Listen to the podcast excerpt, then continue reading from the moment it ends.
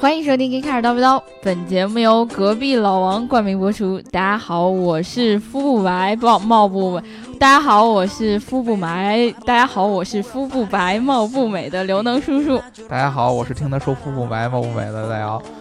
大家好，我是东北纯爷们儿，也是第一次来录叨逼叨的 gay car 记者李明阳。那个就是我可能前面这一段我不会剪，因为我嘴瓢这事儿大家都知道。嗯但是我们今天要跟跟大家介绍一个就是大家不太了解的人。嗯，隆这重推出。对，这个这个小伙伴呢是我们 g c a r 的呃另一位记者同志。对，他平时是做什么的呢？嗯，呃，除除了写文章这些事儿咱不提，他平时做的最主要的事情就是坐在那里看我们录叨不叨。嗯，坐在那里指你。他没有指过 我，对他他就是坐在那里瞅啃啃玉米。嗯，对，一边吃一米，一边看你们。嗯对对对，一今边天啃棒子我一边啃们呃之所以会邀请他来跟我们一起聊节目，嗯呃，是因为呢，我们今天要聊的这个话题呢，是他自己非常喜欢的一个车，对，心动了。对对对，而且呢，每一次他坐在那儿啃着玉米、啃着棒子，看到我们聊节目的时候，他都有一种迷之反应，啊，他希望来参与进来，他希望真的吗能够，呃，参与到我们的节目当中。啊我现在没有呃啃着棒子，所以我现在很难想象出那种感 觉。嗯所以你现在这个感觉还没有上来啊，一会儿我们对用棒子让你感觉你上来，们带一带我。我，呃，对，老司机带的我，对那对个对对明阳可能会第一次，因为是也是第一次来真真正的录这种音频节目，对吗？对对，就对可能还是会稍微有一点点的拘束，对对但是呢，我希望呢这一期节目那个明阳能够好好表现，然后呢，到时候把这节目转发给叔叔阿姨听对一听对嗯啊。啊，没有问题，放开了。对对对，那个，然后你知 道，大家可能都不知道他现在什么样 子。他他刚才衣服一撩，然后没有问题，放 开了。对，嗯，那个叔阿姨，如果你们听到我们这一期节目呢，那个我是一个就是呃正经人对，特别正经的一 个那个小伙伴儿，就是不会把绵羊带坏的，你们请放心啊。啊，那个我主要带坏我的那个同志呢，今天没有来，所以也嗯不、不存在带坏绵羊，对吧？ 对，没有那是这样个我代表叔叔阿姨表示很信任你。啊，嗯，啊好，谢谢谢谢叔阿姨，谢谢绵羊。对，我们跟跟大家也介绍一下，明阳平常会有了一些特点吧。嗯， 嗯、第一个就是我们明阳平常是很健长的一个，呃很 健谈见长哪儿见长。啊， 您这是故意 的。说不了了，很很很健谈的一个、嗯一个一个一个年轻年轻人，嗯，对，对？吧？经常在这个公司当中跟我们谈笑风生对，啊。第二个特点呢，就是大家一会儿去听这个节目的时候，可以去仔细的。感受一下，就是他是比我还喜欢咂巴嘴儿的一个 人。对对对对对，现在刚才这个咂得多多多流畅，一来阵一连嘬串儿，一阵作的声音，并不是我发出来的，而是嗯明阳这个喜欢吃棒子的人发出来的。大姚要开始洗白白了，给自己。啊，对对对对对，你知道我这个这个咂巴嘴儿的这个频率，只是在呃，基本上一句句话一，两句话，哎对就是我要表嗯强调的时候，我会咂一下嘴儿、哎，啊。对，然后呢，明阳呢，他偶尔是会一个词儿，一个词，儿、两个词儿左右，他就会咂一个嘴儿。比如 呃说，，这哎呀，是这是在局限的。我跟你说， 这事儿吧，我觉得 学的太像了你我还是比较喜欢连串儿。啊啊，嗯对，然后那个我们还是呃，先说一下那个咱们的评论呢，我决定因为。一，我决定放在最后来念，因为呢，上一期我们在聊那一期节目的时候，发现小伙伴们讨论都特别热烈，对，嗯，然后评论呢，不光是评论，而且评论的一般都是三四段儿，而且每嗯一段儿都很长，对，然后我为了想要感谢大家给我们留下了这么好的评论，所以我要在最后的时候着重花很长的时间来念你们的评对论。对对对，这是这样。我们发现呢，那个上一期跟叔叔说，这个我们录完节目以后播出之后，这个效果非常非常好，嗯对大家都喜欢听我，尤其是呃，我管总和这个大白还有刘能一起，我们四个来撕逼上一期是小白，啊、小 白对，哦对，小小小白，讲真，大白已经很久没来了，对， 大白有老很师多已人经都消问失他了是不是退出节目组了没。有没有没有，不大白会老的师现在啊在默不默会地读的稿了，然后对一脸淫笑的在看着我们，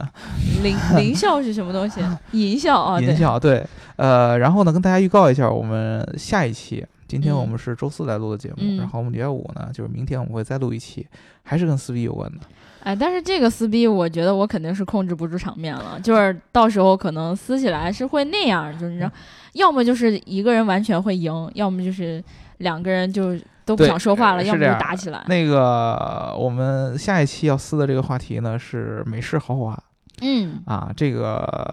呃我们怎么说呢？我跟管希德同学嗯，站在对了两个完全对立面上，然后大家呢，我们这期做一个预告，嗯，对吧？你们觉得我们两个会站在什么样的角度，然后你们会支持谁，对吧？我害怕现在提正前站一在 下队，听节目的小伙伴说美式豪华，美式豪华是什么？哎，你自自己去感受嘛，对吧？对对，然后那个，如果你们有什么想法想表达的，也可以在这一期评论里跟我们说一下，我嗯们先提前对做个预告，对吧？对对对对对啊啊！那我们今天还是前面也说了这么多了，嗯然后呢，进是进正式进入今天的这个话题。对，呃，如果大家喜欢我们这一期节目，包括你喜欢上一期节目、上上一期节目、上上上上一期节目的话，记得不光要点赞，还要打赏，还要评论。不光点赞、打赏和评论，还要记得给我们一个爱的赞和爱的转发，嗯还有一个爱的抱抱。嗯嗯，对。然后呢， 今天我们这一期要聊的是阿尔法罗密欧。嗯，嗯，然后这个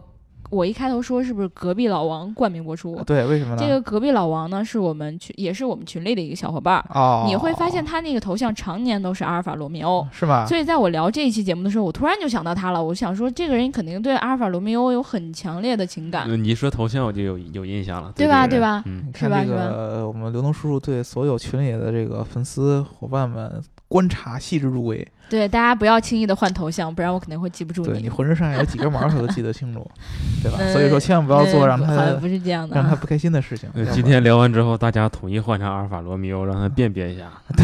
对，谢谢谢大家，这么这这么重视我。嗯，对，那个其实我们呃，明阳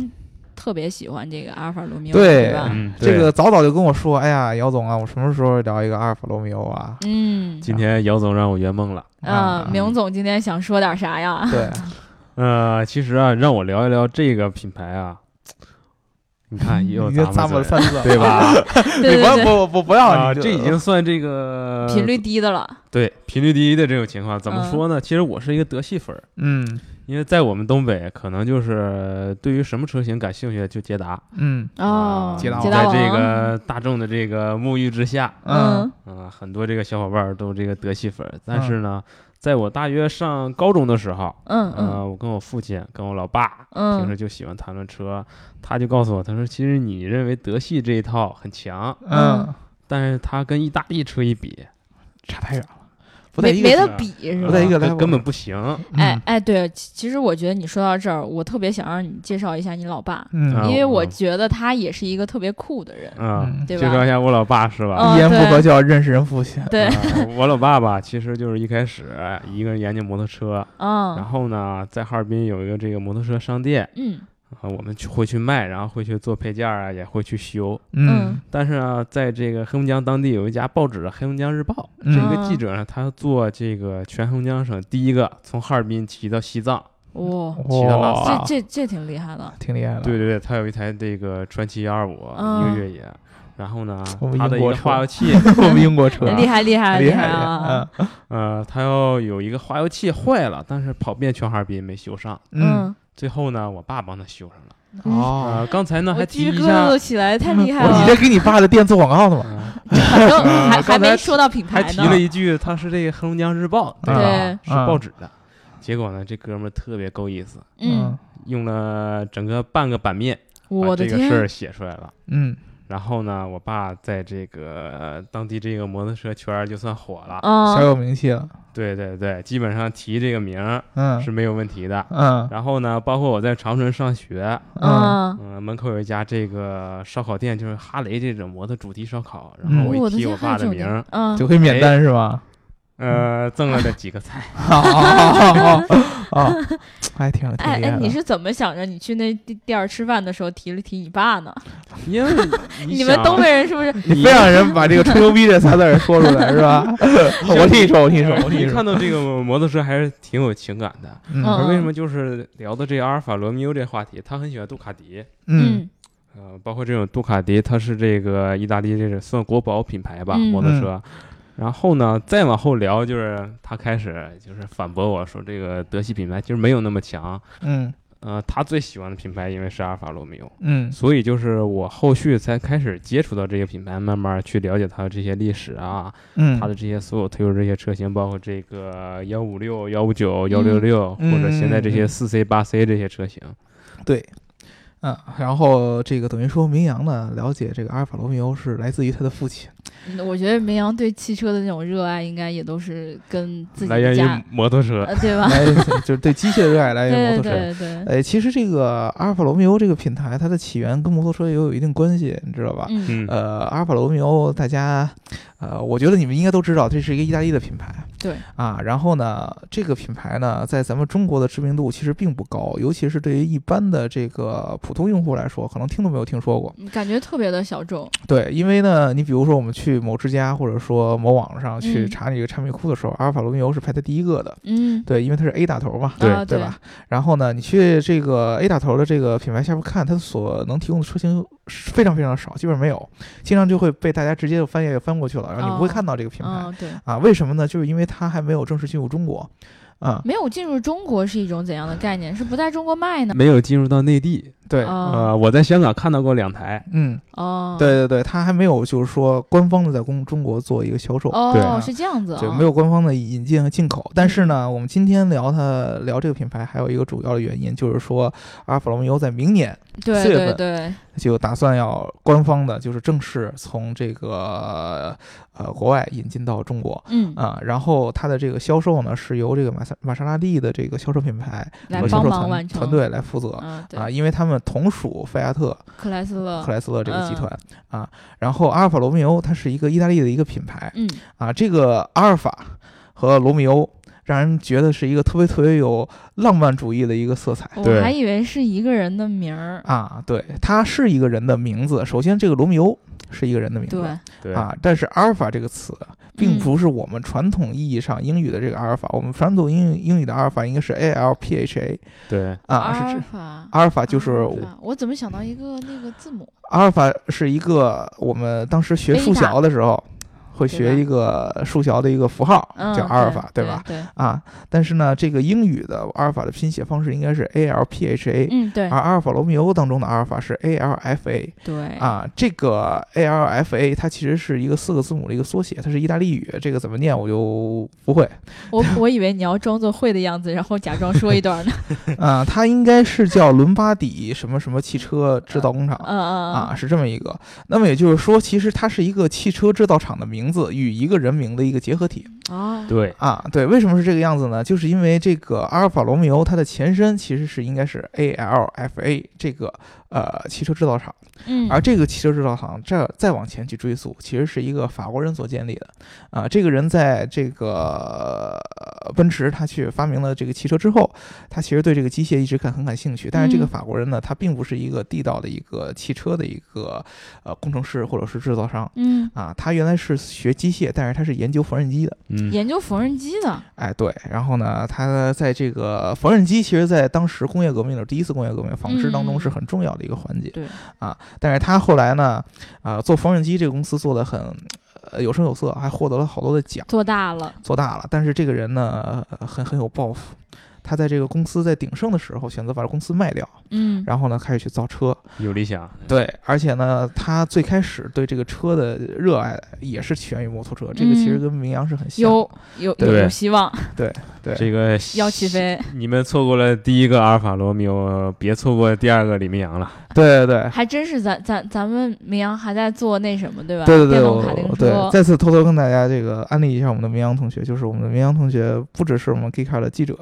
对然后不只是一个有理想的喜欢摩托车的东北好青对年，而且还是一个新新造造车车的。团队当中的一员对啊，啊，我们 Geekcar 经常有小伙伴跟我们开玩笑说，嗯嗯你们什么时候造车？对，对，其实我我们们再造车，团队的 我们在造明阳车同学一直就就在造车，对你知道吧？从他上大学的时候开始就开始酝酿一个自己的一个卡丁车的一个项目，而且是对电动的了卡丁车的一个项目。嗯，啊，然后呢，一直到现在，他一直在坚持着研发自己的这个电动卡丁车。如果大嗯家有什么你们喜欢这种电动车，或者有这方面的兴趣，可以跟我们明阳找机会，我们来一起聊一聊。对对对对哎对吧可以在之后多多探讨，呃，是吧？随便聊，嗯，随时欢迎。你聊啥我都能接得住，是对吧？对对对对对。然后呢，呃，这个品牌阿尔法，我们继续说回来，阿嗯尔法这个建立了之后，啊，它其实最早呢一直是呃生产一些这个呃轿车和跑车，就是高性能车嗯嗯，啊，有钱人的玩具嘛啊。我其实我不知道明阳在那会儿的时候对这个品牌有没有什么了解和和和喜欢，因为在当时那个时间段。你像跑车和轿车都不是一般人能够理解得了的东西，嗯，对，对对吧？啊、呃，尤其是它那个赛事，我们之前讲过很多品牌赛事，在那个时间，就是上个世纪嗯啊、这个呃初期的时候，都是有钱人才可以去参与的嗯啊、而且它其实是代表着这个汽车工业的这么一个一个一个一个呃一个起源吧啊，就是在当时这个意大利也只是在贵族才有可才有能力有资本。去赞助这些啊车队啊，对，啊，然后赛车的企业呀、去做各种各样的比赛。所以说，阿尔法罗密欧这个品牌在最初期的时候，它是有还是有一个最简单的一个赛事基因的，嗯，在里边儿它做的车基本上都是高以高性能为主，嗯对，甚至还有一个非常牛逼的一个车手，嗯， 姚总介绍一下。嗯我这是你 突然又把我不是走，我本来以我为跟你讲，我跟你讲啊，这会儿大姚刚 Q 到这个这个啊这个明阳，然后明阳又把他 Q 回来，对你吧讲我不说，主要这个车手、呃、实在是重量级，对你们你们知道这个。提到意大利，然后提到跑车，对吧？嗯大家都会想起最著名的法拉利品牌，嗯对嗯对吧？然后法拉利的这个品牌，它的创始人叫做恩佐法拉利，对啊，这个人曾经是一个赛车手，对吧？啊，对对大家对都知道。但是呢，你们可能好多人不知道的是，恩佐法拉利曾经是在阿尔法罗密欧下边。以做前在他车的手麾的下，对然后帮对他征战，对，所以说呢，这个阿尔法罗密欧在整个欧洲，尤其是在欧洲这个赛车文化嗯或者说性能车文化当中，它跟法拉利是有一种不解的一种情缘的。对母母子情缘，对啊对对可以对这么说，就是呃，阿尔法罗密欧是养育了法拉利这种起源的或者说赛事精神的这么一个品牌。就感觉像是阿尔法罗密欧也在某种程度上成就了法拉利。然后是让呀他变成了一个更强的人，但是同时呢，这个法拉利呢也帮助阿尔法罗密欧成为了一个更牛逼的品牌，或者说在赛事中不断的获得胜利的一个品牌。嗯对吧所以这就是刚才我想提的那个段子，嗯说网上有这个段子，说这个恩佐法拉利在一项比赛当中击败这个阿尔法罗密欧，嗯，然后呢，立马就喊出一句这个 I have killed my my own 对 mother。对对，嗯但是对，，呢，我相信这个段子可能是真的啊，但是就是说英语这个事儿啊，还是值得怀疑一下对是吧？ 对对，那会儿这个欧洲并没有那么国际化，对嗯对啊，大家相对来说比较封闭一点儿，对吧？对，啊，还没有说大家要融为一体、融为一个嗯联盟的那么一个感觉。所以说，你说一个意大利的本地人，而且是做赛车的，他去在 在赢了一场比赛之后，呃，正在兴头上，然后说出一句英语，这个可很能奇性不怪。大。有点对怪，不知这道你最近刚学了英文啊？呃，对对对，这个这个这个这个确实确实有点奇有有有点奇怪，所以说大家我觉得这个段子，他说英语可能是不太可能，嗯，但是呢，这个啊、他如果说意大利语的话，倒是有可能。对，有我觉可得意能大利人就能干出这种事儿。对对，这个阿尔法罗密欧这个品牌吧，它是有一个，我个人感觉是有强烈的意大利的元素和这对个国家基因在里面。嗯，嗯对对对，对，你们知道，其实我们刚才说的，包括我们之前有聊过兰博基尼啊，然后有聊有聊过那个玛莎拉蒂啊，啊，这个我都们已是经聊过兰博基尼了吗？我们已经聊过兰博基尼了，我们聊过兰博基尼了，有聊过兰博基尼了我怎么不记得？ 啊。刘能这个脑子也不太好 使，我对吧？宛如一个智障。对，然后我们聊过呢，但是他们的品牌历史呢，可能相对来说都没有阿尔法罗密欧这么样的悠久。阿尔法罗密欧应该算是这个意大利这个品牌当中，呃，百年历史这算是比较长的，就是尤其是在这种高端的这个跑车品牌里面，嗯，呃，所以说呢，它所积淀的东西是很多的。比如说，我们第一个要说的就是阿尔法罗密欧，我们刚才说了它的品牌的名字，对我嗯们，现在要说这个阿尔法罗密欧的这个 logo。对对对对对，啊小伙伴儿头像啊，啊，对，这个 logo 是 非常非常有意思、嗯啊。首先是一个圆形嗯啊，上面有这个阿尔法罗密欧这两个词对对对，啊，然后在老板的 logo 上还会写上米兰，是这个呃企业嗯发源的地方。这和那个 Poding 有异曲同工之妙。啊，对，但是呢，不同的就是米兰就是那个米兰，但是嗯 Poding 呢，你要把它知道以后，你才知道它是保定的意思，嗯对吧？ 对，明阳只能笑笑不说话。你可以发表评论吗？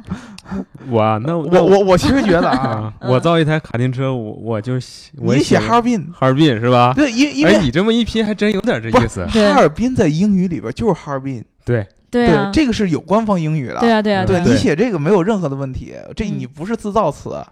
聊一期节目把车标定下来了，哈尔滨，对嗯你作要为上面是名扬，下面是哈尔滨，对 对， 中对间是 Geekar logo。对，哎，哈尔滨是是我我其实我我我想问，哈尔滨是呃俄语里边的一个发音吗？还是说是呃，就满语？关于满族这语个事儿，啊一直都没有争论下来，啊到底是俄语还是满语啊啊？因为就是它其实是一个比较偏移民的这么一一一个城市，哦有很长时间被这个俄罗斯人或者是我们当地人就叫老毛子。啊啊对对嗯老啊，毛被吧老毛子是占领着，包括他这些建筑啊，嗯你嗯，走对的对这些对，这中些央大建筑街那个，啊，甚至说你就是平时，比如说我们当地人说这些语言，都受嗯这个俄罗斯人这个文化影响，然后嗯满族人也是，包括这个我妈妈就是满族人，嗯哦，对，所以说这个哈尔滨这个这个城市应该是咱们中国如果从名命名上来说最洋气的城市之一嗯，啊，人是有官方的英文名称叫哈尔滨，对，对吧？那么你我们用它这种官方的英语英语名词来呃作为你品牌元素之一，这个是无可厚非的，对吧？嗯然后包括它这个米兰也一样，人是有官方的这个，呃，而且不是英文的号，原来是意大利语啊写的这个米兰啊。然后呃，除了这个刚才说这个词儿之外啊，然后在这个圆形的这个 logo 的中央嗯，啊是这么几个元素，左边呢是一个呃白底的红色十字，十字十军，对，这个是这个这个徽章，第一个是英格兰的，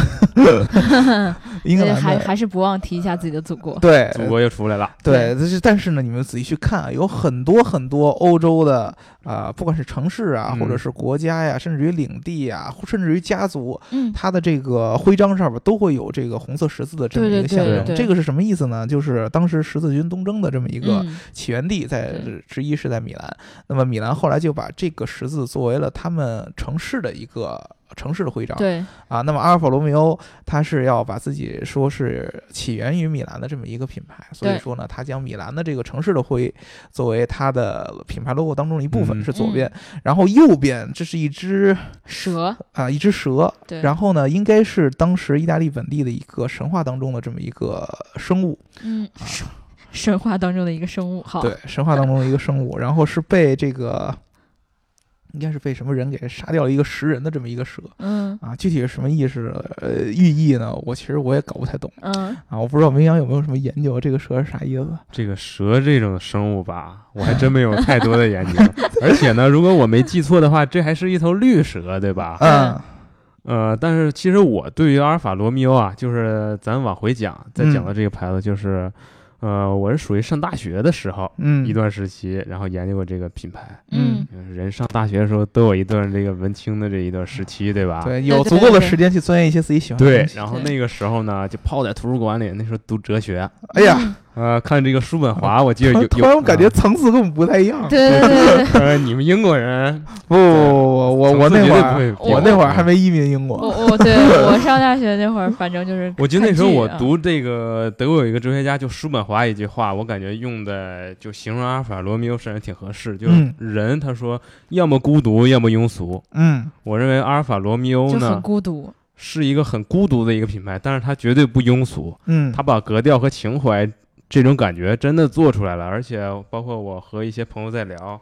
他们会说。这个阿尔法罗密欧就是你每天能开的法拉利，对好多人都这么有这种说法对吧？对对，很多人都有是很种多说这样法的。说法，这是有传言啊，就嗯是因为阿尔法罗密欧毕竟在咱们国内，就是嗯真的是基本上很少有人开，对你也咱们也没有人亲自开过阿尔法罗对密，欧。没有开过。但是有很多的传言，据说在欧洲嗯嗯，啊，这个呃尤其是以这种浪漫主义、时尚主义、以设计为主的这种跑车文化的嗯意大利啊，呃，很多法拉利的员工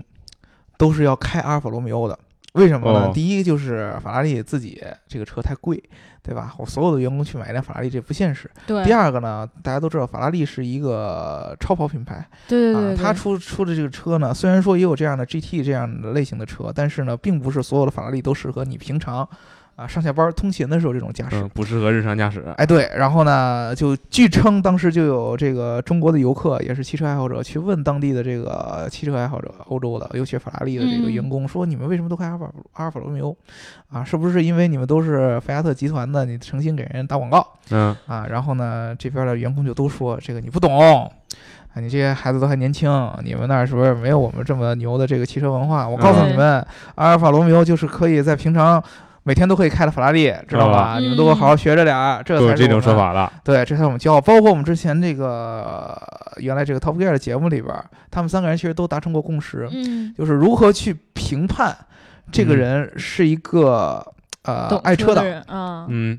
爱汽车的，或者说懂车的汽车玩家。那么最主要的当中的一个标准啊，当当然不是在中国，是在欧洲。啊对对对，就是你曾不曾经拥有过一辆阿尔法罗密欧嗯，啊？当时他们两个一直就这么歌影窥宿船长嘛，就是说你根本就不是一个汽车爱 好者，因为你从来没有拥有过一辆阿尔法罗密欧嗯啊。他们其他其实另外两个人都是拥有过的，哎，我啊记得他们好像是不是还说了另外一句话，就是说那个阿尔法罗密欧就像一个两三岁的孩子，嗯就他会不停的哭闹，然后你会可能会觉得很烦什么的。 嗯，但是呢，一旦有人想要把你从他身从你身边抢走，你就会觉得立马要去把那个人杀掉。对，对，呃，这个其实是很多人对于意大利这个民族的这么一个文化的一个，算是一种怎么说呢？误解或者说误读嗯啊。首先，阿尔法罗密欧。最最最，我个人觉得最最让人，呃，感觉到这个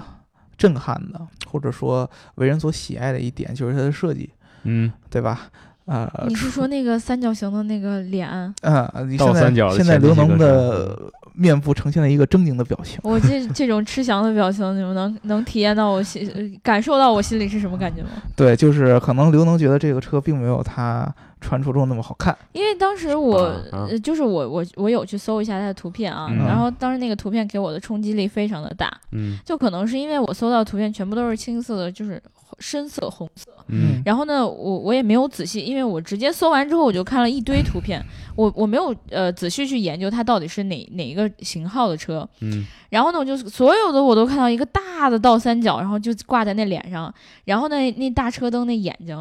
跟它配在一起，嗯，你们不知道我特别喜欢画那表情，就是那种。呃，其实用你的标点符号就能组成那种表情，里面就能组成那种一个嘴是三角形，然后眼睛是俩圆圈儿，然后那嗯种、你就感觉不真实啊，谁会造出这样的车？然后那个脸特别像一表情，给给回击一下，这个呢我就必须得回击你一下了。 嗯，就是吧？你抓看你你做们个人呃，嗯你们这个女人都喜欢什么样的你男们人？女人都喜欢什么样的男人？都喜欢这哎我个听倒了一下三角的男人是吧？对对对对，对肩膀特别宽嗯，腰特别细是刘吧？刘能就喜欢那正不三角，是沙漏胖型的吗？哎倒三对角，哦但是你如果对你仔细看阿尔法罗密欧的这个前进气格栅，其实它就是一个倒三角这种形状。嗯而且呢，或者是我上大学的时候，呃，因为我学还学过一段时间建筑嘛，然后嗯一个对建筑老师就给我们讲，呃，他给我讲意大利这些建筑，包括这个巴洛克风格啊、洛可可风格，或者嗯是哥特式建筑、拜占庭式建筑。嗯他把整个这个意大利的建筑和他的这个汽车做了一个整体的这个对比分析。哦其实你嗯会发现，这些意大利的所有，无论是建筑、汽车，包括它这个人文文化，它是成这个一体系的这个套路的。都是嗯倒三它汽角车这种外形设计受它这个建筑风格影响，哦所以你看阿尔法罗密欧，无论是这个前这个倒三角进气格嗯栅，或者是两边这种，呃幺五九。如果你以幺五九为例的话，它两边这个溃缩式的这个前大灯，就是从外到中间是由宽变哎窄这么一个变化。哦哦哦嗯而且阿尔法罗密欧，我认为它最有意思的一点是什么呢？它前进气格栅是一个倒三角，但是嗯你车牌就需要挂在左右两边。对对对对对，这个特别啊特别有意呃思，这是一个小细节，因为它嗯不像常规车辆，你把车牌挂在这正正中间的位对置。吧？嗯对对对，你会感觉这是一个很有意呃思，很有个性的这一种现象。对对，你当时呢在意大利啊，你们这个大家我不知道有多少小伙伴去过意大利，或者说了解意大利的这个文化。嗯啊，意大利这个国家是我所去过的国家当中最最可爱、最最美丽的一个国家嗯，啊！它这个远评胜价很高啊。远胜于我的祖国，我我我的我我我去过的其他任何国家，包括中 国。对对，这个这个，如果说你要是你要是去感受什么叫真正的美，嗯你就只全世界只有意大利一个国家可以说是，如果说意大利国家说我是最美的，没有人敢跟他说第二句话。我们说的是人文风光，我们说不是说自然风光真，想再去一次，因为自然风光是呃老天爷的一个做工。对，老天爷把这个东西放到你这儿，你这个国家，任何国家都可以靠自己的就是，呃，国土的面积去有很牛的自然风光，但是人文风光，我的祖国，比如说我的祖国，呃，对我们的祖国自然风光有很很大多 很多什么，嗯我们两个的祖国，对对 对，啊，对，我是想说这 个的。但是呢，你如果是人文风光的话，嗯你，去到意大利，你的眼珠子会掉下来的，就是美丽到那那那个程度。每一个大的城市中间都是一个美轮美奂的巴洛克式风格或者是哥特风格的一个大教堂，嗯每个国家都是。所有的你去罗马，你像去佛罗伦萨嗯啊、呃，去这样的城市，你去看，就是历史文化很很沉淀很多的城市，它的所有的建筑你没有看看不到任何一点儿现代的气息。中世纪的时候是什么样，现在还是什么样，啊，非常非常的美。然后各种各样的建筑，去那个那个地方，你可以，你每走五十米，或者说你去做任何的无法一眼看到外边景色的这样的交通工具，都是对这种国国家的一个抹杀，或者说对你自己时间一种浪费，因为嗯你只要走五十米，你就可以看到完全不同的建筑，完全嗯不同的景色。嗯啊，你进到这个建筑里边，可能是呃什么银行啊、邮局啊、啊，然后饭馆啊，然后这个商店啊，但是你从外边看，就跟中世纪那个东西一样。啊，达芬奇，你们知道之前在这个画这个《最后的晚餐》嗯，最后的的晚餐，嗯对，非常著名一呃一幅画儿啊，在这个佛罗伦萨，当时佛罗伦萨有一个桥叫 Vigil，这个桥至今它的这个整个的这个形态和相貌跟达芬奇时期是一模一样的，跟达芬奇在画这个幅画的时候是一模一样的。这个真这厉个害 质量也好赞，啊，对，这个这个这个这种说法有两种，第一就是说，很多人跟你说意大利人穷，嗯，但是呢，还有一种，其实最最核心的就是，你如果说了解意大利人，你跟意大利人交谈过，他对他的这种传统文化传承的这种热爱和保护，是你超乎想象的。嗯，意大利人经常跟我说一句话，就是我们国家对我们自己的文化是有一种激情的，就是他们经常会用 passion 这个词，passion 和 love 这个词。我就是感觉他们所有的人都特别的有激情。对对对对对，他有激情的事儿，绝对不是我们说的什么创业呀，他有一激情的事情不就是嘿嘿嘿吗？不不不，他有激情的事儿，我要做意大利面，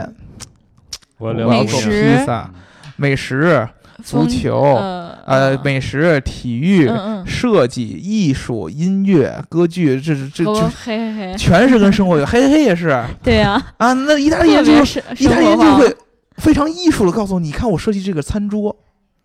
它是这么这么的长。嗯，你可以跟你全家的人分享我们意大利的美食，跟你的啪啪，跟你的妈妈，然后哦跟，你的姐姐、跟你的、跟你的兄弟在这儿分享我们各种意大利的美食，然后我们的奶奶会给你做一大桌的好吃的菜，然嗯后你可以跟你喜爱的女人在这个桌子上啪啪啪，自由自在地啪啪啪，各种各样姿势啪啪啪。嗯哎呦我的我天们，说出来是很污的，但是他们说出来是那种很享受的，你很感觉很浪漫的那种感这是觉。你生活当中的一部分，对对对对对，就是他的所有的激情和他的这种热爱的感觉，都是融入他生活当中的每一个享受生活这样的细节，嗯而不是我们所所所想的什么伟大的事业呀、什么乱七八糟的。是按 我们一般的咱们咱们国家的那种价值观来说，你嗯们这些人都是不务正业啊。但是呢，他们就是我就是属于热爱生活了，所以你去意大利看，嗯到处只要是留存着传统的文艺复兴时期的这种啊、建筑风格也好，还是艺术气息也好，到现在都是完整的留存下来。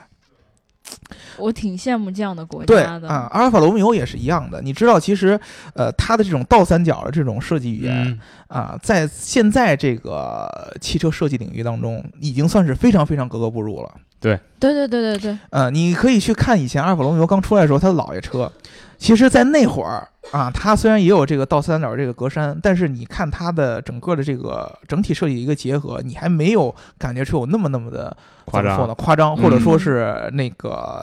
呃特立独行，对吧？它跟其他的当时的品牌相比的话，造型上还是相对来说比较统一的。嗯只不过它格栅可能相对来说有特点一些。之前迎合大众审美，对嗯对对对对它其实并没有去做任何的这个迎合大众审美的事儿，它现对在还是在保留着它这种特立独行的倒三角式这样的设计，而且。你去仔细看阿尔法罗密欧，呃，可能明阳当时说的这个车呢，并不是大家所公认的，或者说最美的阿尔法罗密欧的车。公认最美的一个是八 C，一个是四 C 嗯，啊，这两个车型你去仔细看，你第一眼看你会感觉是那种惊讶和震撼，哎，这个车居然还有长成这个样子的。嗯但是你当你去看第二眼，或者你从各个其他的角度去看，这个车只有一个就是美，就是美。这种这种欣赏的这种感觉，你就相当于我去欣赏米开朗基罗的一个雕塑一样。你知道米开朗基罗呃，呃米开朗基罗最有名的一种雕塑叫大卫，嗯，嗯，对对？吧？对吧？嗯是一个俊美的男青年，就是光光没光，穿衣服，光屁对股对然后举着一个皮索，对吧？ 对，啊，在这个传说当中，大卫是这个以色列的太祖国皇帝，他是跟一个巨人去嗯搏斗，然后嗯赢了他，然后让以色列独立啊。他是相当于以色列的皇帝，相当于咱们清朝时候皇太极那样的一个一个级别，然后平常结果给雕成那样。你能看到，在那个时代，他们在这个艺术设计上已经可以把人的所有的肌肤和他肌肉的线条，给靠手工给勾画出这样美轮美奂的这样的细节。嗯嗯，这个东西你从乍一眼一看，就是或者说你看图片，你是体验不到的。当你看到那个实体的时候，你会你会感觉到什么叫大师的作品，包括米开朗基罗在这个呃西斯廷礼拜堂，就是那个梵蒂冈啊、这个上面做的这个穹顶的壁画，叫这个《创世纪》。嗯，你能看到所有人都是赤身裸体的。呃，传说是后来是教皇在因为老在光着屁股下边做礼拜，他不合适，然后找画匠去画了一点那个衣服，把他的哦，那画些、上的，我还以为会遮个布呢，呃，就是就是去画了一层布、嗯啊。但是传说他是都是赤身裸体的，然后你能看到，他就通过油画这种笔法，把所有人的这种肌肤的皱褶呀啊，然后他的这个动作上面，比如说你变一下肌肉线条这个变化，啊，描画刻画的非常非常的真实。对，啊，这个是大师的作品。你在阿尔法罗密欧的身上，包括跟在意大利的很多跑车的身上，你都能仔细去看，它不是形状那么简单，它是一些细节。哎，真的，我刚才那个就是隔壁老王同学给我发的那个阿尔法罗密欧的有有几张图片、嗯非常美。然后呢，我现在重新打开，我又看了一眼，我就感觉像是一个，你知道从从后面看这辆车的时候，嗯，你会觉得像一个姑娘躺在那里，对然后她的那个胸部呈现出的那种起伏，对居然会在嗯车上表现出来。对，而且我你还没有看车内的仪表盘，对对对对对嗯真的仪是表盘是一种波浪形，对嗯对对，这样的细节是意大利设计的一种精髓。它是那种当文艺复兴出来的时候，以人为本的一种设计精髓。就是哦我最早的时候，意大利的设计风格是在文艺复兴是当中要反映出人的美。对嗯对，对，就是人体是呃最美的，因为之前在这个基督教在流行的时候，大家都是以一种呃偶像派的或者说神话的这么一个感觉嗯啊，去说呃神是至高无上的，人是嗯卑贱的，人是有罪的嗯啊，你们都要是受那个什么。但是文艺复兴就是要向推翻这个种推思翻想这些，嗯告诉大家人才是最重要的，人嗯是最美的。那么我们的爱。啊，我们对于美丽女性的这种渴望，我们对于时尚的一些追求，我们对于生活的一些热爱，这些是重要的，嗯这些是嗯没有没有理由去质疑他的。就是嗯有人觉得，哎呀，你这人怎么那么污，那么可耻？但压抑人说，我就是这可样的爱。对啊，我就们应该是这样的。对，我嗯们以前的就是古罗马时期，或者说希腊时期，我们信奉的神都是这样的。对大家知道这个众神之王叫宙斯嗯嗯啊，他的这个老婆叫赫拉，然后呢，他去呃宙斯看到人家有美女，他就下去，然后跟各种各样的人，然后生孩子，然后生出一堆神来，什么对酒神呐、战神乱七八糟的，都是他出去出轨时候生出来的。我们原来神就是这个样子，对吧？对我们现在也是也要这样子。所以我们也应该是这样子的。对，所以说你那会儿说什么，也就有人老老老老觉得为什么意大利的这些东西看着都光着屁股，嗯 文艺复兴的东西都光着屁股，就是就是在意大利人心目当中，这些就是最美的东西嗯啊！上帝造出来人是按照自己的模样造出来的，人体是最美的部分嗯啊，是最美的东西。我如果用各种各样的细节把这些东西刻画出来，什么动物啊，嗯啊，人体本身呐、啊，用这种各样各样这种这样这样的细节把它给刻画出来，那我就是我艺术上当中的一个成就。所以说，你仔细看，仔细去看，呃，兰博基尼这种、呃、这个品牌可能激进一些，它的这个线条会比较夸张嗯啊。然后法拉利呢，呃，有这种神韵在里边儿，但是体验最体现最明显的就是阿尔法罗密欧。你仔对细去看，文艺复兴的设计色彩在阿尔法罗密欧当中是最明显的。你去看它每一个小的转角这方面，虽然说你嗯整体看是圆圆润润的，对对对，对，但是你去看每一个转角当中的一个小的一个线条，嗯，就跟我我去看任何一个人都可可能就是一般的画家都会画出这个呃人体上肌肉肌肉的这种块儿，对对，你看肱二头肌、腹肌、胸肌都没问题，但是你能画出它动符合动作的肌肉的形变的纹理，这个是完全不一样的。啊，你只有去看了这样的他们这个文文艺复兴时期这种设计风格，你对阿尔法罗密欧那个美，你就能一眼就能看得出来。那个你光看第一眼看图片，你是接受不了的，或者说你是体会不是到的。是这样子。对，所以说好多人说阿尔法罗密欧的这个设计是叫第二眼美女。哎呦，真的是这样哦。对，就是你第一眼看她好像没觉得什么，就是你第一觉得是诧异 啊、刘能看着自己， 然后感到有点 害羞。呃刘能一瞬间照了一下镜子，对，虽说我第一眼没有那么美，但好像第二眼美女有点符合我的定位。居然被你从我 的微表呃，情和里你看做了出这来么这久种的想同法。事， 啊，我今天好像看你第 二眼。终于觉得刘能是个美女了。嗯呃，刘能是美女。以前从来没没没看过我是吧呃，？第一眼到美女一哎一般都不耐看，我告诉你，你懂吧？嗯，第一眼你看一段时间，哎，你就会发现她很俗，嗯但第二眼美女就不一样。那这这后面我就不往下接了，我觉得我配不上这个。 呃，你可以结一结，可以结一结，但是你走第二眼美女这个路线，走你自己的路线就好，就不用走姚姚总刚才说的这些，文艺复兴时期这些，包括这个对，人体以后你身就体光美为我啊来上班。 对嗯、不行不行不行，我对们还是接着说阿尔法罗密欧吧。啊，重新回到车身上，对吧？啊对啊，呃，其实就是谈到阿尔法罗密欧这个品牌，包括这个大姚刚才说这些啊，嗯说这些画这些圣母子的这些这些画作啊，可能对于这个汽车本身有很大很大的影响。 嗯对可能就是因为我还是学工科的，对对对对，呃，咱我们是学从文这科的个，我我学学理科的啊，我 呃，咱们从设计本身，咱再讲讲这个技术啊。啊，对，就说是这个呃因为从外形你单独来看的话，就它这个车身比例，嗯啊，它很协调，嗯它可能遵循就是因为你您刚才就是也说这个达芬奇那个画作嗯对啊，他做这个零点六一八这个比例对嗯，黄金分割、啊，黄金分割比例，嗯然后你再看阿尔法罗密欧，它这个前悬后悬，嗯包括它这个轴距轮距，它的嗯这个比例跟咱们可能常见这些 A B B 品牌它是不一样的。不一样了。啊，它很夸张，它符合它这种呃文艺时兴的呃文文艺艺复时期兴这些这些美。然后呢，你单独看它的这些底盘悬挂呀，嗯它的这个调教，据我了解啊，虽说我没有开过，嗯，但是呢，因为有国外的同学他们嗯去试过这种阿尔法罗密欧，嗯它这种调教跟德系是呈现出两种嗯，完全呃不一截样然的感不同的那觉种反应，对，它是很哦激进的。嗯它不会说就是刻意为了你，可能你过一个这个减速带，嗯哦，为了你舒适，对对，你吧会这个先软后柔，嗯或者是先硬先软，它嗯不会做这种刻意的调教嗯啊，它直接一体化下来之后，就让你感觉这个悬挂就像不存在一样对啊。啊，意大利人是最喜欢自然就是美。对，对我我要太刻意的东西，他他他不喜欢。而且很很多人，包括我，可能就是我这种德系粉儿，嗯，呃，我之前对阿尔法罗密欧可能没有那么大的那种。呃，喜爱啊，但是呢，你不可能就是去否认它这种底盘技术，包括对咱们国内这个传奇，对，啊，它用的就是这个阿尔法罗密欧幺六六的这个底盘技真术的，啊嗯，是啊对广汽传汽祺传祺哦对是用的，嗯呃是一个老款的对对对666是的一个底盘，呃，它可能稍微有一点点落后，因为在最先进的技术可能也不会第一时对间不会给你给。给到国内，对对这个是可能，但是确实它的这个底盘调教，因为我之前说过，阿尔法罗密欧第一个它是有这个赛事的基因的。嗯嗯啊，第二，它毕竟它有这么长的一个技术的积累，而且其实在这个呃一九八六年被菲亚特就是并过来以后，嗯对，啊，它旗下很多的这个跑车的技术是共通的，对啊，比如说法拉利的一些调教，它也会在呃阿尔法阿尔法罗密欧当中应用到。嗯，所以以说呢，它其实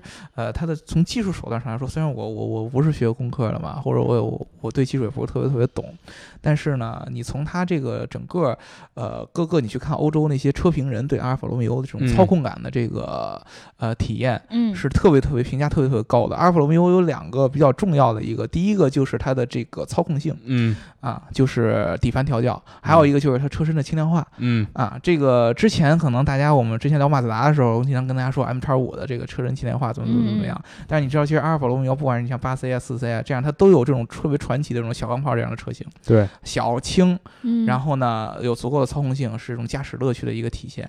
对啊，就是因为这个品牌可能相对来说，在咱们国内或者说在亚洲，它的嗯知名度没有那么高，嗯所以说大家可能不太知道。嗯，但是并不是说它这个品牌并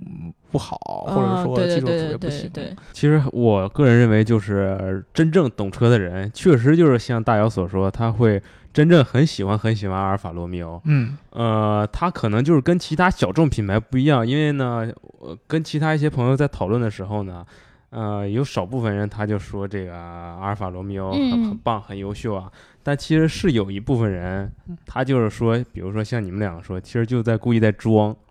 啊，就是故意在装懂就是汽车，宝宝其实不是很懂汽车，对貌对似但对是对啊为了 到为了跟跟你们装个逼，哎，真的这一招对我来说也很好使对啊。我就我很也喜欢破破破解这些人。对啊你你看知你道看吗我我其实也不是很懂车，对不对？以后嗯我要出去跟别人装逼的时候，别人一说，哎，你喜欢什么车？嗯，我以后再也不说什么以那些牌子了，不我就轻奢，对，我就不说轻奢。我喜欢阿尔法罗密欧对，然后原来完了游之后龙说我喜欢 DS，我你说就过你吗就？咬住。嗯，我常常是碰到什么人呢、就是说跟我说啊，谈两句话之后，我喜欢阿尔法罗密欧。我说那再小众点喜欢吗？我说霍顿喜欢吗？嗯我说奥兹摩比尔喜欢吗？水星喜 欢吗？啊，谈这些，那咱就喜欢谈小众，我就跟你谈最小众这些车。嗯，然后呢，往往就是哑口无言。但是呢，你不可否认啊，如果一个品牌不是牛逼到一定地位，不可能有有人拿它会来拿装逼它来装。对对对所以其实这也间接说明了阿尔法罗密欧确实是一个很屌很屌的汽车品牌。这个广告做的好、啊，对，我感觉我总觉得这一期节目好像被阿尔法罗密欧充值了，但是我一想，他没有进中国，他哪来给你充？啊对呀对呀、我们对好像还不值得阿尔法罗密欧给我们充值呢。对对对对对，咱那个最后说一下他明年进中国这个打算。对嗯，对，对，大家听了那么多软性的东西了，对，嗯我们说点实实在在的，就是他明年要进中国的话，怎么进法？呃，传言呢是两款车型，一个叫茱莉亚嗯啊，一个叫 S- 应该叫 Stelvio。嗯，啊呃，茱莉亚是一个四门的轿跑，对。然后另外一个车型呢是一个 SUV，非常非常嗯可悲的，就是居然阿尔法罗密欧这样的品牌都会做阿尔法我罗，我我 SUV 本来说这一段想想要我来亲自问一问大姚，我我准备的问法是，我都不用让你问出来，我自己就说出 来了，啊你知道吗？嗯做 SUV 的品牌，之前在捷豹嗯之 前，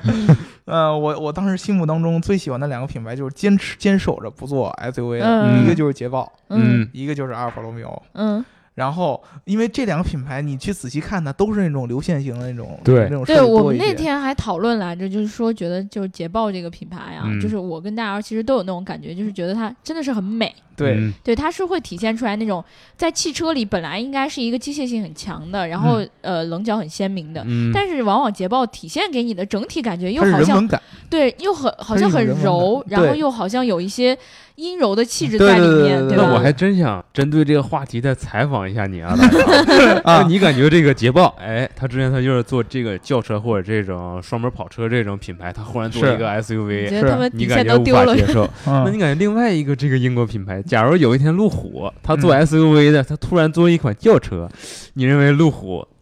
想么样明白了是吗？什么意思？啊呃，你就是他你认倒过为来想，对就做呃这 SUV 个的非得来做我轿跟你车，说一下啊就是首先我对 SUV 这个品类本身嗯是没有没有问题的，嗯，就是嗯如果说不你赔这个的你这个品牌嗯是做 SUV 起家，你像路虎，我们之前也聊过，啊嗯，因为你做这个 SUV 的车，它是一个功能性。对，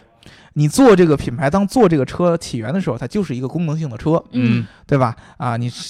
至于你以后做不做 SUV，这个是你品牌本来的一个基调。你当时嗯品牌定位的时候就是做功能性车，那你后边做 SUV 无可厚非。但是你现在这个车企在做 SUV 的时候，它并不是说我是一个功能性，对，或者说我是一个呃其他的出于设计啊，嗯或者说我喜欢 SUV 啊，我品牌的基因就是 SUV 啊，嗯并不是这样，它就是因为这玩意儿好卖嘛，嗯，对吧？啊，赚钱，这个这玩意儿这种做法是非常不轻奢的，嗯，你知道吗？非常非常没有个性，这个相当于你对市场妥协了。对对，就是我觉得大家是这种，就是我我从商业上我能理解你，但是嗯从我自身的角度出发，我就就不能接受，就不要你这样，啊、就是你这样，在我心中你肯定是扣分的你 low 了啊，你肯定是 low 的，因为因为因为呃，只要是符合了大部分人的一个需求，嗯，你这个品牌就不再轻奢了。哎，最近我们真的把“轻奢”这个词儿快要说的，对，或者说你在我当当中，你的逼格就没有了。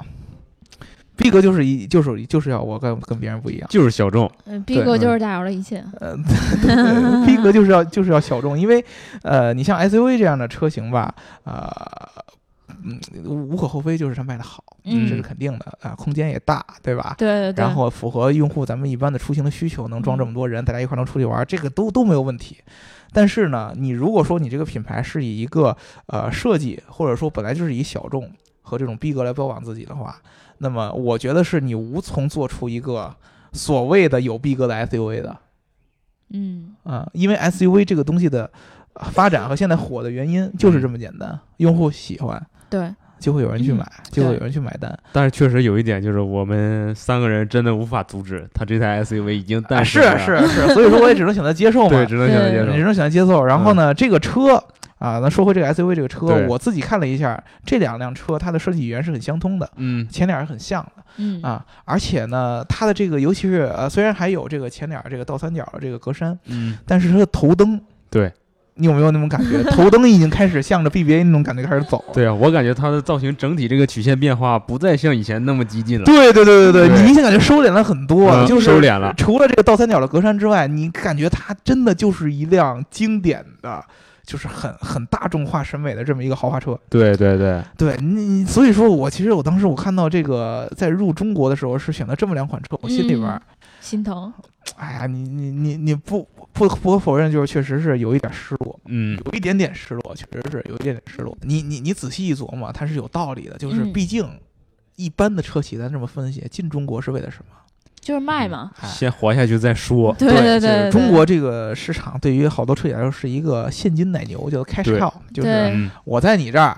啊，有车型出来，第一，咱中国国人购买力确实在逐年上升对，而且我嗯们市场这么大个儿，大家反馈非常非常快的，只要对这个车型符合中国人的这个审美，就对，花花花和卖的需特别求好。卖的特别好。那对么对于我来说，这个现金流是一下就回来了。对，所以说呢，从这个定义上来说，他去发这两辆车型，一个四门跑车，呃，一个四门轿跑嗯，轿跑，啊，二点零 T 带运动性，对然后二百八马力，嗯然后一个啊高档 SUV。这两个车型都是在咱们中国卖的比较好的，就是 SUV 车型咱就不说了。嗯，就然比后较走量的车，这对你像轿跑啊什么，现在 BBA 的三系啊、C 级啊，对 A 四啊 A 四啊嗯这样的都是卖的特别特别好的，在这对种年轻人或者说是呃一般的就是有点事业的这种中年人都是卖的很不错的。对，他们去去去定位这个，呃，从商业上来说是很很合逻辑的，但是对就是可能在我眼里逼格就降低了。嗯，售价是这个样子，就是之前这个朱利亚这个车，呃，在英国。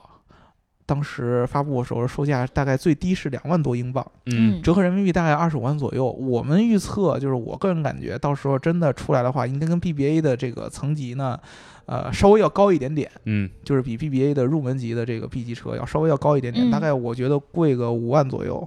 应该可能估计在三四十是最低，啊、四十万左右吧。然后你再往上，它最到最顶配的时候，英国售价有五万九千镑，就合人民币五十多万了、嗯对对对，啊，那在国内就到底能卖到多少钱，这个就就说不准了，对吧？然后如果说我觉得现在就是呃咱们之前也聊起轻车这么流行，轻奢，嗯对对？吧？我觉得就像明阳也说了，之前阿尔法罗密欧就懂不懂，但是装逼是很厉害的。 我个人认为啊，就是我也讲一下，就阿尔法罗密欧进入国内这个前景，我认为对能买这个车的人，就这啊两款车啊，这个品牌。就两种人，一种人是最懂车这种人，对我就对懂车，我就跟你我就玩瞅逼着格，瞅着这辆车来了，我就对，一因定为要我买。我喜欢阿尔法罗密欧这么多年了，你 到国内终于对实现了愿望就算你软了，你出一款 SUV 我也要买。就对算你这个前头灯这个造型，等了你有点好久，差点终意于思等到是吧今啊差天。点意思我也得买。对，另外一种人就是不懂车的人，嗯，完全不懂车的人，比如说嗯这种暴发户啊，我不懂车，但是我买这个品牌，哎，有我逼格在其他啊，老板面前你没见过这个牌子，大家没对见吧好啊过吧？刘能的下一辆车就就是是阿尔阿法尔就罗阿尔密法罗欧密，欧是吧？对啊那很很多老板一聚会他就讲究这面，你这车大 SUV，嗯，哎，意大利货，你这车标我还没见过，你这什么车呀？啊那这面子一下就上来了嗯哎呀，王老板，你不知道吧？我这个车贼好呢，啊我哎我这个车贼好呢，你知道回吗？头借你两天开啊看。我们这个设计是达芬奇那儿出来 的，是吧？啊，对，我感觉就是照这么推销，哎其实我感觉阿尔法罗密欧对于他这个销售人员来说压力很小啊。你算这对两种人买车，基本上不用他出多大力。嗯对，其实嗯就是我觉得，呃，喜欢阿尔法罗密欧的东西，是真正喜欢阿尔法罗密欧的人、嗯是不需要你去给他推销的，对嗯对对对一定是认准了这个牌子。我要他他真没有想竞争对手，这个对对，真的真的没有真竞的争对手。我是觉得它从这个品牌的基因和它的设计感觉上来说，它是能够在呃不说技术和车型上，光从本身的这个呃设计感上，它是可以单独拎出一个品类的。嗯，哎，对吧真的就是那个隔壁老王跟我讲到这个事儿的时候，怎么今天这期节目总总总提到是他的啊是这他些通知的，是他贼通知贼的。啊怪啊，的？这个对嗯其实咱俩都不知道绵阳啊我知道啊，他你你知道什么？我你知道什 么？我知道你说的这啊个，对对对，这个咱事儿咱大家都不知道贼。怪对的。吧然后然后他应该是私自接受了某人 的充值，没有没有没有没有啊对。吧？然后他还怪咱们俩，说那个咱们俩老充值老啊老王反回正没有头把那个打赏钱往往我们账户里打点儿，啊那个、啊对，那个他他，我就感觉到他那种感情就是很深，就是感觉好像我说到下一句话说到什么的时候，他就可能会随时就感觉会不开心，嗯，就是好像我要说到阿尔法罗密欧什么不好的话，可能会很伤心。 在他眼中是什么呢？就是德系车、日系车、美系车和阿尔法罗密欧。对，就是阿尔法罗密欧和其他的车，对对吧？是不是这种对感觉？他当时跟我就是我我一问到他这个车的时候，他就不停的跟我去介绍这个东西，嗯完了之后给我甩了很多图片，把所有他觉得呃值得告诉我的东西都想要告诉我，然后还还心里很担心说，如果你们这期节目要是黑阿尔法罗密啊欧，，他都抛了哪几款车啊？呃他抛的有很多细节图，然后还有就是一辆白色的车，嗯，稍等我转给你们看一下啊，我觉得他基本上就是给别人介绍阿尔法罗密欧，大部分都直接就是八 C 啊四 C 嗯这 4C 两 8C 对，就是这这两辆往外抛吧。是这个，哎呦，这个是什么车？还真没有见过。呃，这应该是八 C 八 C，然后他把前格栅给改了一下，你看，哦，他给打通了，呃对不对他他给打通了我嗯刚才看到的车屁股就是他的车屁股，啊，对对，就是是很 8C。美，嗯对吧？而且他把这个车后屁股他做成全黑的了，啊，而且他这个车屁股上写的还是这个阿尔法罗密欧当时创始人之一，对对啊对，人写着他的名名儿，还有对米兰，嗯对，还有米兰，对对，米兰诺这个词儿。对啊，呃，所以说呢，这个我们这个车大概就跟大家聊到这儿吧。，对对对，好啊我们车，我觉得基本上就是把我们想要跟大家讲的都基本讲完对了。对对我们用一句话来概括它，就是之前有人这个懂车流去拿车装逼的嗯，嗯啊，说这个全世界的车，呃，豪华车最好都在欧洲啊。明天我哎们具呀体跟管管希德斯那这那个表情，我跟你说，对，然后在欧洲当中。嗯，因为欧洲车相对于其他的国家的车来说更有灵魂，嗯然后在欧洲车当中最有灵魂的是意大利车，嗯在意大利车当中最有灵魂的就是阿尔法罗密欧。这是最高的赞扬了吧？呃，这已经没法再赞扬了。对呀、你绵阳再不要赞扬不要的再话夸了。 你再赞扬的话，就是在阿尔法罗密欧这所有车系当中呃最有灵魂的是是哪款？ 啊在喜欢阿尔法罗密欧当的人当中，最有灵魂的是谁？是吧？是哪个人绵阳， 对对对，哎对，嗯那个我们，所以我们今天对于这个阿尔法罗密欧就真的讲到这儿嗯了。然后我觉得大家其实如果真的有喜欢阿尔法罗密欧的，可以跟我们在评论里面补充，嗯比，如说，你觉得哪些点是我们呃希望我们以后呃在聊其他节目之前，评论里面你希望念到的？然后呢，呃，包括对于它这个 logo 的一些解释，你有更详细的一些说法，也欢迎大家来呃跟在评论里面跟我们进行互动，嗯，对吧？然后呢，我们还是嗯按照我最开头说的，呃，要念一念上一期小伙伴的评论啊。嗯这个首先是这个琪琪的三文鱼寿司，我觉得这应该是个姑娘吧。嗯，就如果不是的话，就不好意思啊。这个他说，呃，长城卫这个品牌，要是想起来的话，最起码要有自己的发动机吧。最低要求像吉利那样有个2.4的，装个门装个门面也是可以的。再用1.5和2.0的三菱，个人觉得魏这个品牌也提升不了多高了。还有就是别学观致，否则会死得很惨。啊嗯，这个发动机的，我们正好明阳也是学汽车的，来来对评论一下。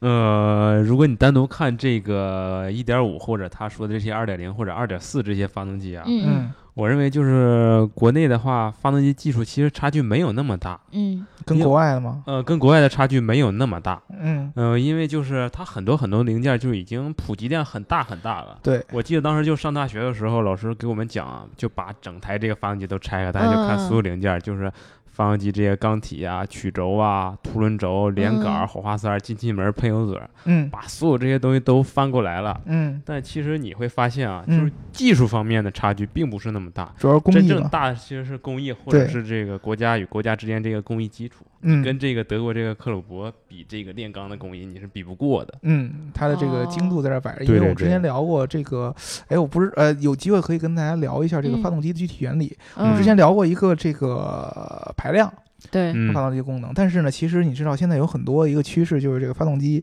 它的排量大大部分都是差不多的，嗯对通常现在最常见的 2.0T 这个排量。对对对对吧对，买但车是很多2.0都选这个，对，但是 2.0T 呢，这个 2.0T 可以出现在轿车上，可以出现在 SUV 上，嗯啊，各种各样级别上车上都对有。对对，而且呢，同样是 2.0T 的排量，然后同样是涡轮增压，但是它输出的马力是完全不一样的对。它的比这个压缩比啊、钢径啊、哎冲程，如哎，对啊，对，一样的排量，它可以把你这个钢体设置成很多很多种变化。，对对，当时呢就有人问，就是说，哎，怎么这个同样的排量会差发呃这个马力会差这么多？嗯，你像沃尔沃有调到三百多马力的 2.0T，对阿尔法罗密欧这个车二二二二二百八，对，嗯啊，二点零 T，然后有二百，有这种二百出头一点点儿的啊，这个马力相差特别特别大，这是为什么？就是其实好多人会告诉你是调教的问题，但是这个嗯调教是很抽象的一个词。对。啊，对，对，具体上呢，其实有很多就是发动机零件的工艺，比如说我发动机的这个气缸，嗯，我们之前讲的这个呃排量的时候对，啊，气缸越轻，那么我这个内燃在点燃之后，推动这个气缸所需要的力是更低的。哦，对对对，啊，那么我所相相对于我所转化的这个动能会更充分一些。嗯我是嗯我就是意思就是说我没有消耗更多的力量去推动这个气缸对，啊，包括所有这个发动机内部活动组件之间的摩擦。对啊，这个摩擦一般情况下它是很受这个制造工艺的影响的。你能不能把你的这个器件在这个打磨以及最后成型当中降低这个两个零件之间的这些摩擦，让它尺寸更严丝合缝？嗯，啊，对更合，对对理，这些都是跟你的这个马力有直接相关的这个原因的，并不是一个排量能直接解决的。哦对对对，而且它这些基础零件儿、这些制制造工艺很重要，包括这个大姚刚才说这个摩擦问题。我记得我上学的时候学过这个本田宗一郎，嗯呃，就这个本田汽车这个创始人，嗯他在做这个本田汽车的时候，要求这个什么样技术标准啊？嗯比如说这一台四缸这个发动机，就以前这个本田的红头儿嗯啊，很多这个本田粉儿都知道红头发动机，嗯，它做这个四缸，因为你是有两两缸两缸在走，四缸在并排、嗯直列的。但是呢，你有四个连杆儿，每四个连杆儿之间呢，它们互互相就是会有一个重量的差。嗯你这一个连杆儿拿下来的话，大约是你最起码算的话，也要有几千克嗯啊。这几千克的东西，每一个零件儿之间的差重量差距在零点零五克之间。对，这样保持它的平衡性嘛。哦，对你，如果你稍微达到，比如说一颗、两颗这种，然后你每一个连杆冲击到这个曲轴上的这个力量是不一样不的，一样的，它会造成形变，嗯，对，就会造成这个微量的形变，而且发动机会抖，对也嗯会影响它这个动力输出。对，这个对就是调教上的一个问题对。对，哦嗯、你就算是再精密的机器，比如说我就是四缸四个活塞，我都做出来，你能保证嗯这个四个活塞的尺寸是一模一样的吗？，对，都会有一定的误差的。对对对啊，那么不同的制造工艺就是这个误差大小的问题，对吧？嗯啊呃，说完这个啊，我们再 接着念，还有小伙伴很长的嗯评论啊。这个刘元志他说，广州车展看了一下魏，嗯，他应该是评论里面唯一一个看到亲他身这个，看到对对对，呃，设计是新颖的，材料也是软的，但是质感很一般，没有好车的感觉，加上三大件儿没信心，所以觉得可能不会太好。我觉得国产品牌想向上走是一步一步走上去的，不要想呃，不要像长城、H 九或者观致一样，直接就去干合资，太傻了。嗯先出个新的品牌，比国产定位高，但不要高过合资，品质尽量接近合资，价格尽量接近国产，销量口碑有了，然后再继续升级向上，步子迈大了，真的容易扯着蛋。呃，对这个我我是咱们之前聊的时候，我就特别同意这一点，就是定价的问题。嗯嗯嗯我觉得如果说你定价直接就定在一个合资品牌的，就像观致这样，对，它是让人很难接受的。但是呢，对我们之前就聊过，就是在中间的这么一个不上不下的这么一个价格区间，嗯，它是有很大市场的。对，啊，而缺且缺缺缺产品，对缺就是用户缺足够的可选项对，啊，尤其是我想彰显我的个性和标签的时候，确实嗯缺乏可选项，我预算也有限嗯，啊。在这个定价当中，呃，如果说你能做到，其实刘元志他是已经说了很多长城现在有的优点了，对对对，啊，设计感有有一点儿了嗯，啊，然后材料这种档次感有一点儿了。嗯，咱不说显不显好，显好那是一个沉淀问题对对，对吧？那么你做的就是用料到底怎么样，它是一个实际能摸到的、体验到的东西，嗯嗯对吧？？啊，你咱不说显好，就说这个看起来、摸起来嗯，啊，眼眼见的能摸得着的东西，如果它质量有所上升，然后呢，价格呢又可以让人所接受嗯，啊，这个一个区间，我觉得大家是很有可能是会买账的。对嗯对你要是一步，就像刘元直说的，一步跨到合资品牌那个定价区间。可能直接就干枯而死了。我对对这个可能就有点有点困难嗯了。对，然后这个阿尔帕东诺他说。长城的三大件儿赚了这么多钱都没弄出点东西来，H 六真的就是性价比保有量大。这还是名扬评论吗？又是一个技术类的。嗯呃，他说这个三大件儿问题，我认为就是你可能就是发动机、变速箱或者离合器，对嗯呃，对，这三大件儿，我认为三大件儿的话，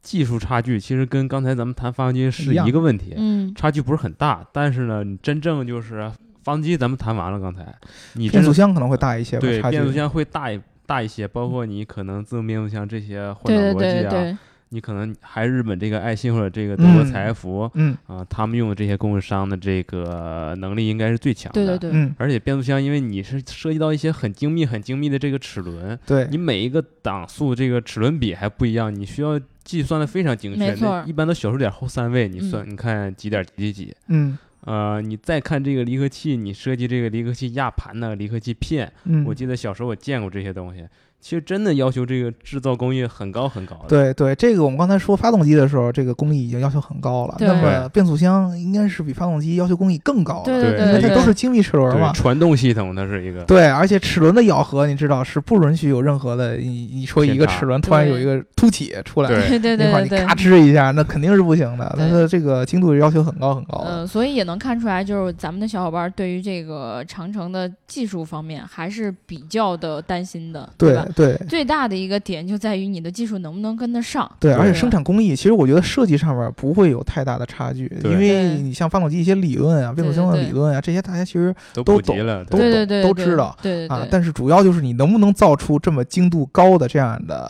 呃元器件儿，能让它对组成这样调教足够好的这个三大件儿，这个是问题。对对嗯，对，最后一条啊，这个英雄喵军人他说，我在两个方面发表一下看法、啊，在 H 六跟博越之间选择 H 六，很大程度是因为博越提不到现车，在一个需要等三个月才到的车与现在提车的感觉是截截然不同的。为这个品牌，我觉得销量如何就要看定价。国内现在消费者越来越理性，尤其是一二线大城市，购车消费要么看重的是品牌调性，要么就是彻底的实用性。为只要能进入二线城市，就能算是成功了。在二十区间是个红海，豪华车的下探，合资车中间市场，车型数不胜数，该有的配置、空间、性价比一应俱 全。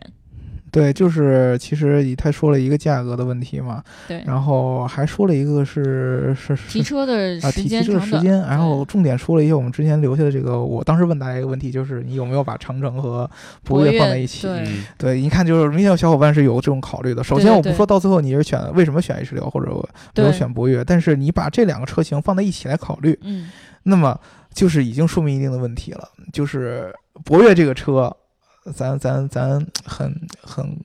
很公正的说吧，嗯，从技术层面上来说，嗯有很多自己国家研发的实力在里边儿。对嗯，同是意，真的，对吧？对啊，不管是从发动机上来说，还是从它的一些呃汽车科技的驾驶辅助啊这相关的，你嗯你很多不只只是它简简单单从这个沃尔沃这边直接搬过来的，它有一些嗯是吸收过来，对对然后对运用到自己的车上，而且它成本压得足够低，这样很不容易，对吧？所以说呢，好多人对博越这个评价很高，然后呢，大家又有很多人，尤其是懂技术的，觉得这个长城这个车，呃，它只是一个简单的一个拼凑，嗯，啊，我又把国外的各种各样的这个技术拿在一起，整合成我自己一个车型，然后符合咱们中国人的用户审美和用户嗯习惯，然后就卖的很不错。但是呢，你这两个车拿出来，确实是有人会把它放在一起来对比对，啊。你正常来说，如果说你真是一个足够理性的消费者，你在面对这样的问题的时候，你前两个，你这两个就不可能放在一个品类里来比。对，对，所以其实我觉得还是很多消费者有这种的感觉，就是我现在要买的是一辆 SUV，然后呢，嗯我在价格差不多的情况下，我就会把所有的 SUV 都拿来对比啊，对对吧对我不会去考虑它到底是一个什么样的情对况。，这个理性这个这个这个词儿是你很难去定义的对，啊。你说看看品牌调性，或者说看实用性，它就是理性吗？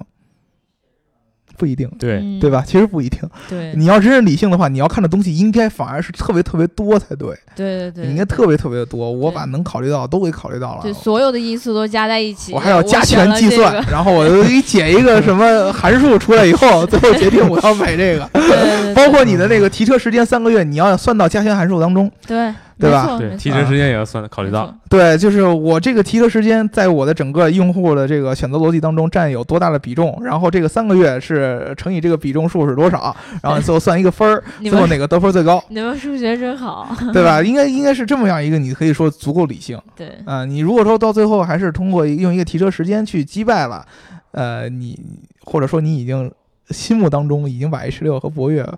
放在了一个提车三个月差距就可以让你产生变化这么一对个级别上 来对说，对我觉得已经是很明显的一件事儿了。对对对嗯对对吧？其实可能就是我理解的，就是第一就是没有绝对的好车，呃嗯对对首先就对车对之间就是你的主观和我这些客观评价很重要，每嗯个人对这个好车理解不一样。对，二就是也没有绝对的懂车人。对对呃，对，因为就是每个人面对这个状况不一样，他可能你的考虑逻辑是每些不一因素样，的。真多一点的，儿而且对啊还要带有个人的感情色彩，对一啊对吧？定就是这像样这个的每项因素，刚才大姚说这个加权，每个人的权重还不一样呢。对对，每个人权重不一样，可能对啊你在呃，你看我这个点 SUV 就权重在我这儿就是零，呃对对对你对是无限好 SUV，但是我乘以系数是零，所以说对你在我这儿是还 是零，直接被否。对对对对对，所以对于这个长城这个新的品牌，我觉得大家其实可以有期待，嗯对吧？然后也可以有质疑，但是我们还是那句话，我们希望国产的品牌不管怎么样对都对更对越来越好嘛。对，对对对，啊，那我们今天这一期就聊到这儿了。然后非常非常的，呃，怎么说？我觉得是很喜欢明阳来聊节目，因为我突然觉得就是可能东北人就是上上上来这个感觉非常好。这个第二眼美女把你夸的今天挺高兴是很吧 高？兴啊！最后不是这个你感觉上，刘能自 己感觉。。，刘能自己感不觉是上来不了是。你你你我这最个后在节目结束的时候，肯定还要再点一遍题第二眼 对对对对，明阳进入状态进入的很快嘛，嗯对吧？那个，我们也希望就是以后能够多请明阳来跟我们一起聊节目。嗯对吧呃啊好，没有问题。对嗯，边聊节目也同时，呃，就是让你在写写作的时候、写稿的时候有嗯更多对对不一样的想嗯法。哦，其实我觉得刚才我们说那个发动机这个话题，我们可以留到时候我们再来聊。对对对对对不对。呃，这个这个多谢两位老师，哎呦，完了完多谢两了，位开始又不是他了，对不对是他了，对开对始对，我们就可以结束了。对对，我们这期就聊到这儿了。如果大家想要加入我们粉丝群的话，记得在后台留下你的微信号。然后听节目记得点赞、打赏和评论，点赞、打赏和评论，点赞、打赏和评论。如果你喜欢这一期节目的话，记得给我们一个爱的赞或者转发吧。嗯，那就这样吧，拜拜，拜拜拜拜拜那个舒阿姨，我们就聊到这儿了，拜拜拜拜拜。